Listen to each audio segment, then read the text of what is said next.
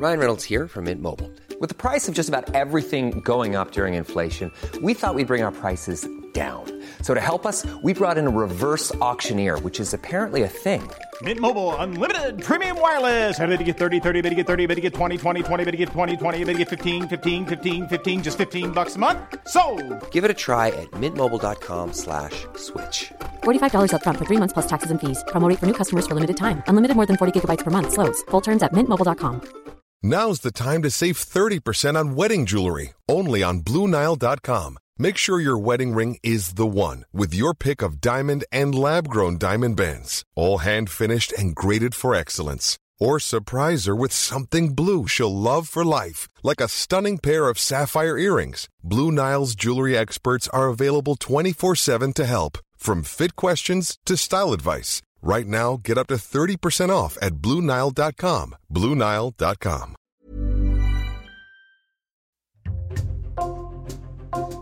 Bonjour, c'est Raphaël Pueyo pour Code Source, le podcast d'actualité du Parisien.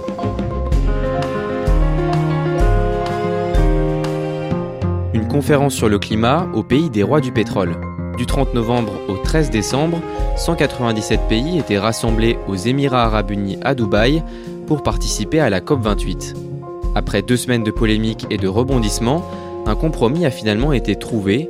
Pour la première fois, les États se sont mis d'accord pour abandonner progressivement les énergies fossiles responsables à 80% du réchauffement climatique.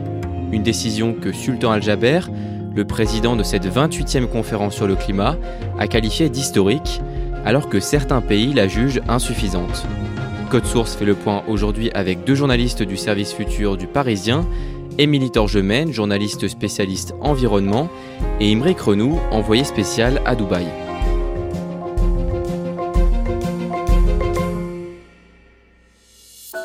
Émeric Renou, fin novembre, quelques jours avant la COP28, vous arrivez aux Émirats arabes unis, à Dubaï, une ville de plus de 3 millions d'habitants nichée entre le désert et le golfe Persique. C'est une ville construite en plein désert, construite en une trentaine d'années presque. Des quartiers entiers qui ressemblent à des, à des mini Manhattan dans le désert se sont construits un peu partout. C'est une ville gigantesque. Par contre, il y a des contradictions. Il y a un endroit ahurissant dans un mall où on peut faire du ski sur une piste à moins 4 degrés. Dehors, il fait 30. Et au milieu de cette piste, qui n'est pas du tout ridicule, en neige artificielle, vous avez un chalet où vous pouvez prendre un chocolat chaud sous des petites lampes chauffées au gaz pour être à l'aise. Donc on est dans un truc ahurissant, mais que leur richesse leur permet. Et d'où vient la richesse des Émirats arabes unis? Alors, les Émirats arabes unis sont assis sur un sous-sol extrêmement riche en pétrole et en gaz. Maintenant, les Émirats arabes unis, ce sont différents Émirats. Abu Dhabi est très riche en pétrole et en gaz. Dubaï, ils ont des réserves, mais pas tant que ça. Eux, ils ont déjà misé sur l'après-pétrole et ils se sont mis en tête de devenir un hub commercial entre l'Europe et l'Asie. Ils misent à fond sur l'immobilier.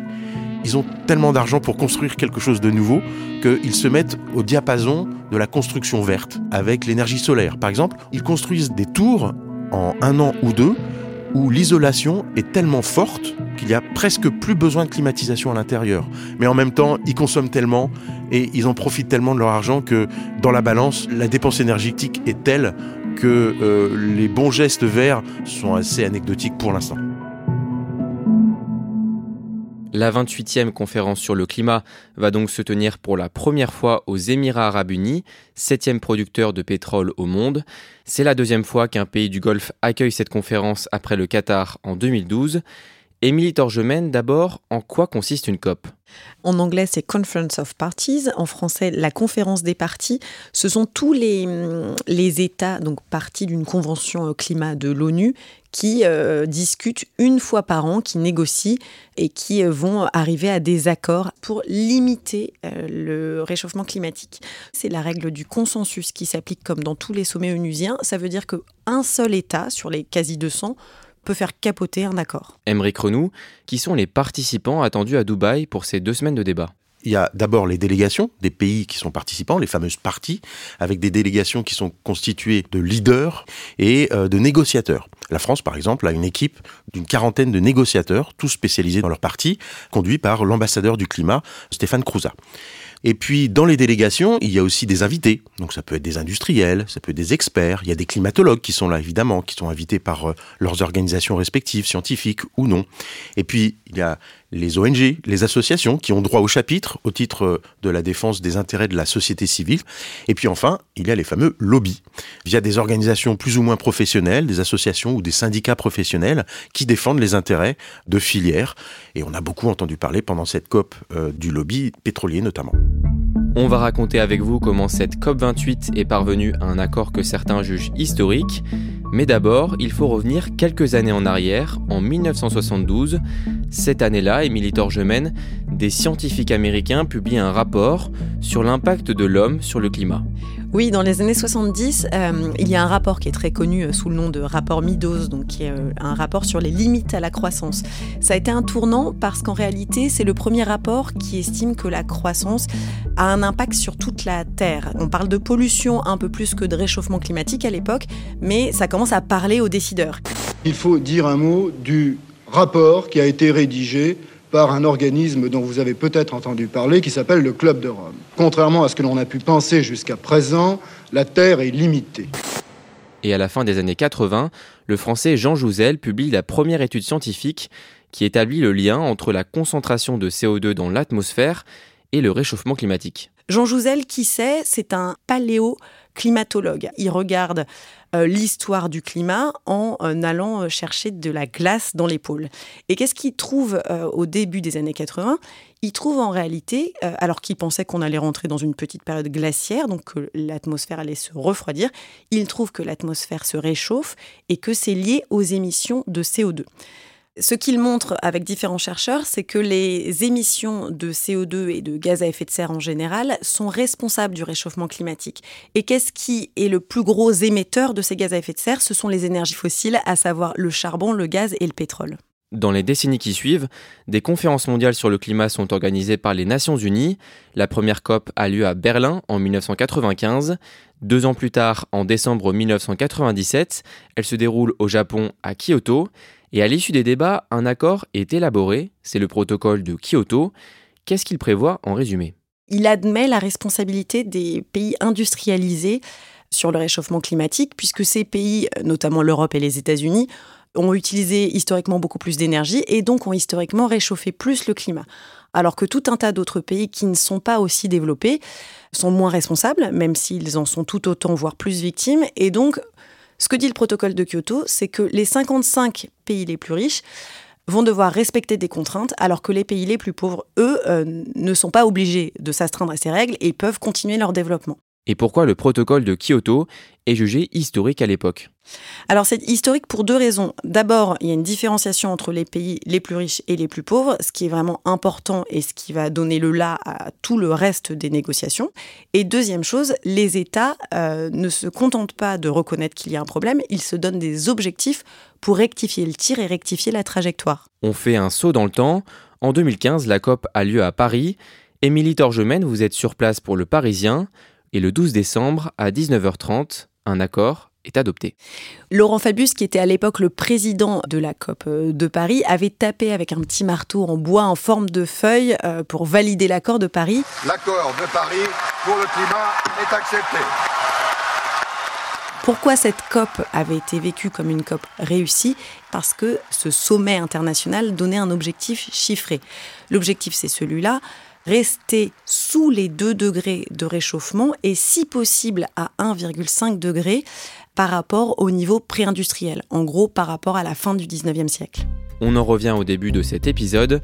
Les représentants de 197 pays sont donc appelés à se réunir du 30 novembre au 12 décembre aux Émirats arabes unis à Dubaï. D'abord, Émeric Renou, à quoi ressemble le site où aura lieu la COP28 C'est gigantesque. Il faut faire des kilomètres et des kilomètres pour euh, arriver à un endroit, au pavillon Intel, pour revenir à la plénière. C'est très beau. Il y a des magnifiques bâtiments euh, architecturaux parce qu'en fait, il y a quelques années, en 2020, l'Expo universelle se tenait ici. Donc chaque pays avait amené le meilleur de sa culture pour se représenter aux yeux du monde. Et puis il y a ce dôme extraordinaire en plein milieu de ce parc expo qui est le plus grand dôme interactif à 360 degrés. Et en fait, le, premier soir de la COP, il y avait une sorte de son et lumière dans ce dôme. C'est un peu euh, comme si on était à Disneyland Dubaï. Et où en est l'accord de Paris, huit ans après sa signature? Eh bien, on n'y est pas. Parce qu'en fait, plusieurs rapports du GIEC et de l'ONU qui ont été publiés cette année pointent le gros retard que l'ensemble des pays a pris par rapport aux objectifs de cet accord de Paris. On est à 3 voire 5% de baisse des émissions de gaz à effet de serre, alors que il faudrait atteindre au moins 43% de ces baisses d'ici à 2030, c'est-à-dire demain, pour respecter l'accord de Paris. Émilie Torgemène, avant même l'ouverture de la conférence, plusieurs éléments provoquent la polémique. Organiser un sommet climat dans un pays pétrolier, ça fait sourire les humoristes et ça fait hurler euh, un certain nombre de militants écologistes. On se pose beaucoup de questions euh, sur euh, les droits de l'homme aussi, qui ne sont pas euh, loin de là exemplaires dans le pays, donc ça pose aussi des questions de boycott. Et finalement, malgré les polémiques, la plupart des ONG environnementales vont choisir de se rendre sur place pour, disent-elles, ne pas laisser le terrain libre au lobby pétrolier. Le choix du président de la COP28 pose aussi question. Pourquoi? Eh bien, le président euh, de la COP28 s'appelle euh, Sultan Al-Jaber. C'est un homme de 49 ans. À vrai dire, il en fait euh, même moins. Il a l'air dynamique, jeune. Il est habillé de la traditionnelle kandura, vous savez, cette longue tenue blanche. Mais surtout, il a mille et une vies. Parce que cet homme-là, en plus d'être président de la COP, il est surtout président de ADNOC, donc c'est Abu Dhabi National Oil Company, ce qui veut dire la compagnie pétrolière nationale. Il est aussi le président de Masdar, c'est un mastodonte public euh, des énergies renouvelables, et puis il est accessoirement le ministre de l'Industrie et des Nouvelles Technologies. Donc toutes ces casquettes et principalement euh, son rôle de président d'une immense compagnie pétrolière posent question quand la COP euh, doit entre autres régler la question des énergies fossiles qui émettent euh, des gaz à effet de serre et donc qui réchauffent l'atmosphère. Emery Renou, quel va être son rôle durant les deux semaines de débat? Alors, il doit tenir le rôle du président de la conférence. Et donc, il a un rôle de facilitateur pour atterrir à un consensus. Et effectivement, ça coince un petit peu, parce que faciliter des discussions quand on est soi-même patron d'une grande compagnie pétrolière sur la sortie éventuelle des énergies fossiles, ça pose beaucoup de questions. Fin mai, le Guardian avait publié une enquête sur Sultan Al-Jaber. En résumé, il aurait demandé à ses équipes de supprimer certains passages gênants de sa page Wikipédia liés à ses activités de président d'ADNOC afin de verdir son CV. Et le 27 novembre, trois jours avant l'ouverture de la COP28, c'est la BBC qui publie une nouvelle enquête sur Sultan Al-Jaber Émilie Torgemène, qu'est-ce que révèle le média britannique? Bien, la BBC euh, accuse Sultan Al-Jaber d'avoir utilisé son rôle de président de la COP pour conclure des marchés au nom de sa compagnie pétrolière ADNOC. On est en plein conflit d'intérêts, c'est une accusation très grave.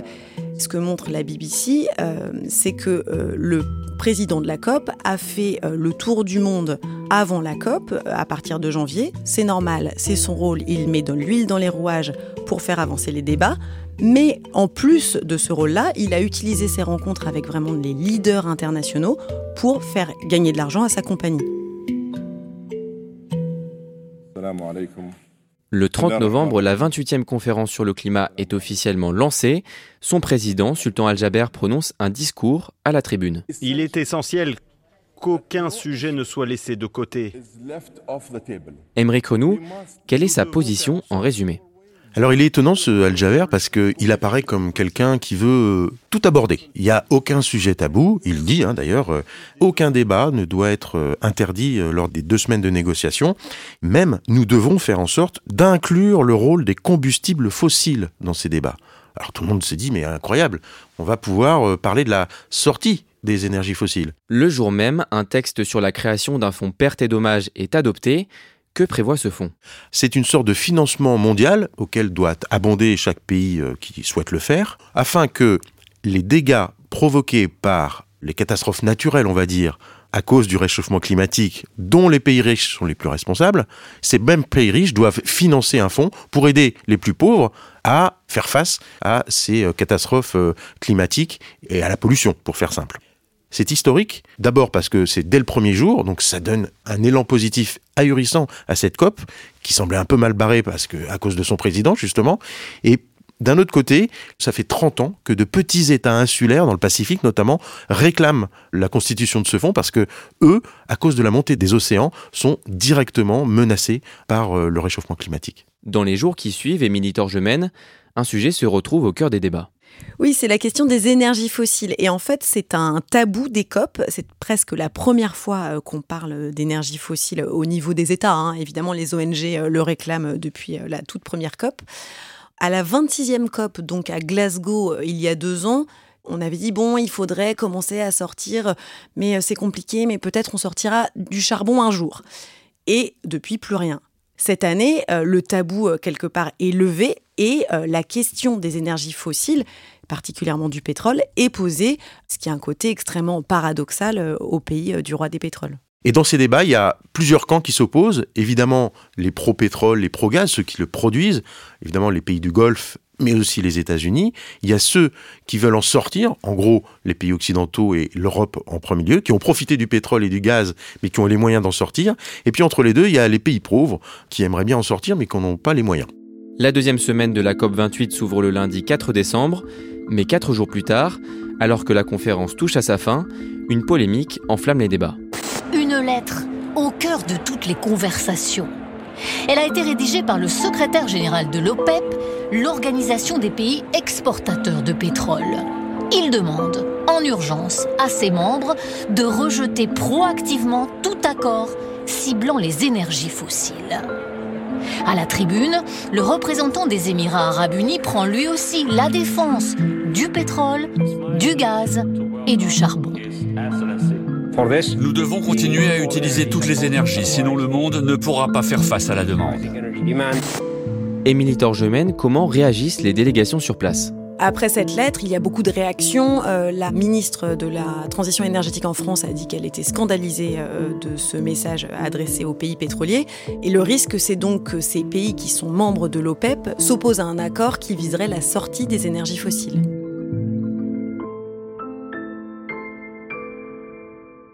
Émeric Renou, est-ce que vous rencontrez beaucoup de lobbyistes du secteur pétrolier sur place? Les lobbyistes, ils sont partout. Certains ne se cachent pas du tout. Donc c'est le cas de l'OPEP qui tient stand, comme si on était au Parc Expo euh, à Versailles. Enfin, il n'y a aucun problème. Il y a un rapport qui sort le 5 euh, décembre, réalisé par euh, une ONG anglaise qui s'appelle Global Witness, qui fait le compte.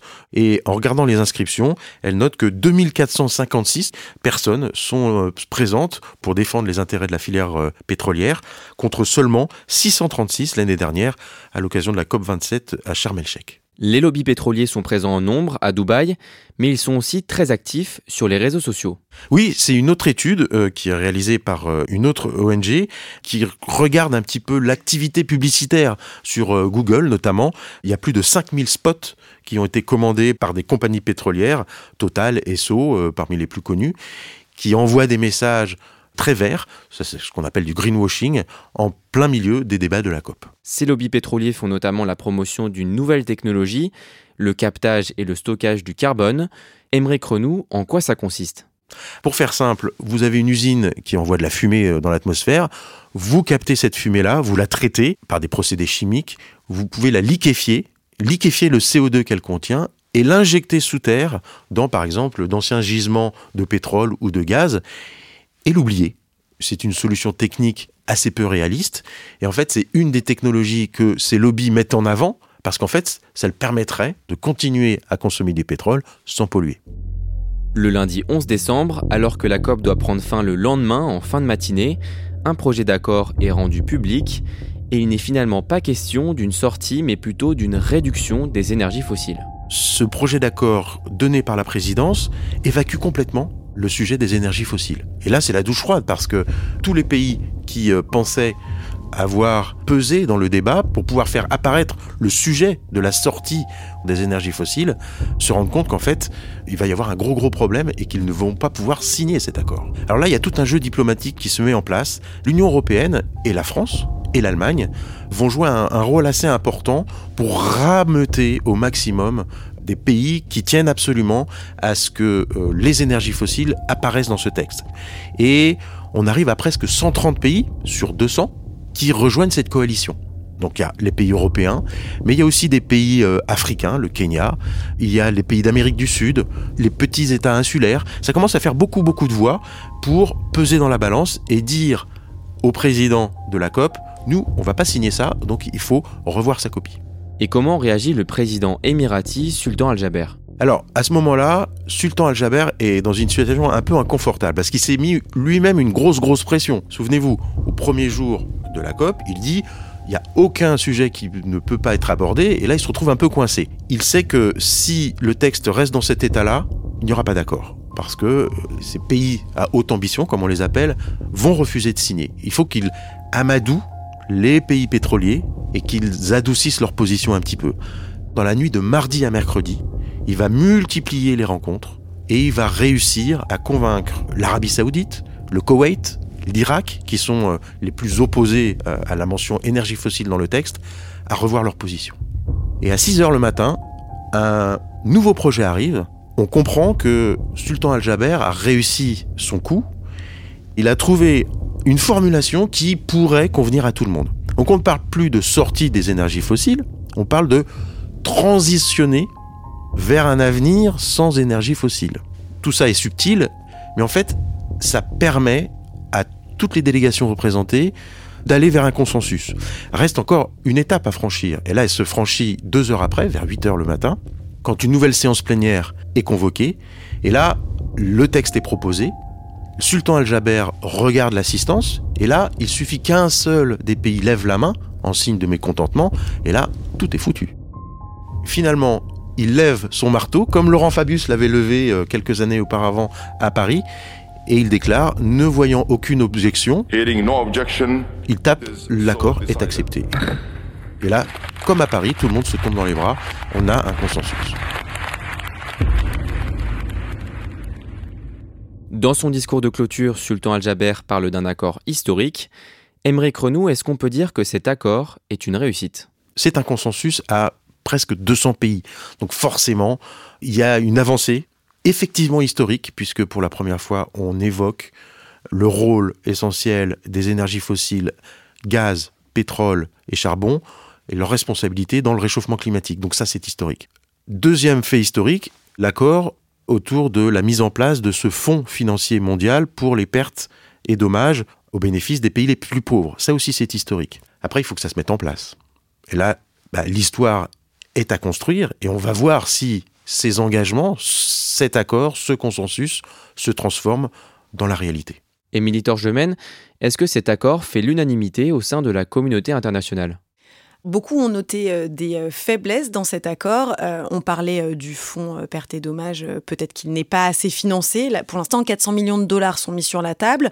Ça a l'air d'être des gros chiffres, mais pas du tout. C'est l'équivalent des trois plus gros salaires annuels des footballeurs. Donc, quand on voit la différence entre trois personnes qui jouent au foot et puis des catastrophes naturelles, on a l'impression que c'est pas tout à fait à la hauteur des enjeux. L'autre problème, c'est que même si la transition en dehors des énergies fossiles a été actée, il n'y a pas de date. Donc on ne sait pas à quelle date on doit sortir des énergies fossiles. Alors c'est une scientifique très connue qui plaisantait, euh, Valérie Masson-Delmotte, qui nous expliquait que c'est la différence entre euh, quand on dit à son enfant range ta chambre, efficacité toute relative, et range ta chambre maintenant. Donc là, il manque quand même quelques éléments pour que cet accord soit véritablement efficace. Et puis plus globalement, et ça c'est la règle pour les COP, il n'y a pas de gendarme international. Chaque État est souverain et décidera de ses politiques comme il l'entendra. En tant que journaliste spécialisé dans l'environnement, vous échangez régulièrement avec des scientifiques spécialistes du climat est-ce que selon eux, les COP ont une réelle utilité dans la lutte contre le réchauffement climatique? Alors c'est une question qui est posée euh, tous les ans et même c'est une question qu'on se pose quand nous on décide de couvrir les COP et donc euh, d'aller, de prendre l'avion hein, clairement, d'aller dans des endroits lointains avec un bilan carbone euh, qui commence à compter pour couvrir ces COP.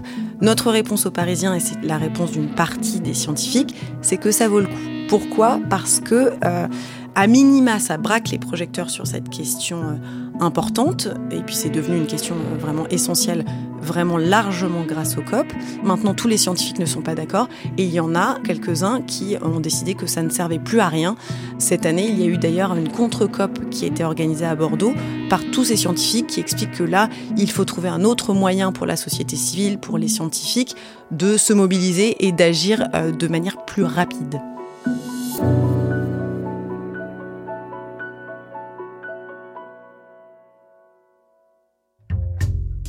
Merci à Émeric Renou et Émilie Torgemène. Cet épisode a été produit par Clara Garnier-Amouroux, réalisation Julien Moncouquiol.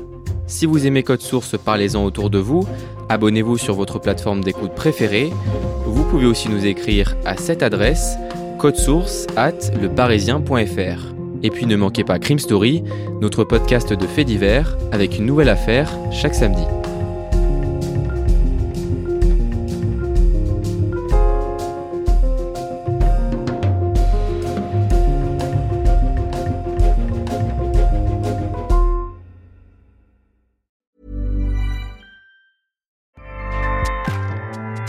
ACAST powers the world's best podcasts. Here's a show that we recommend.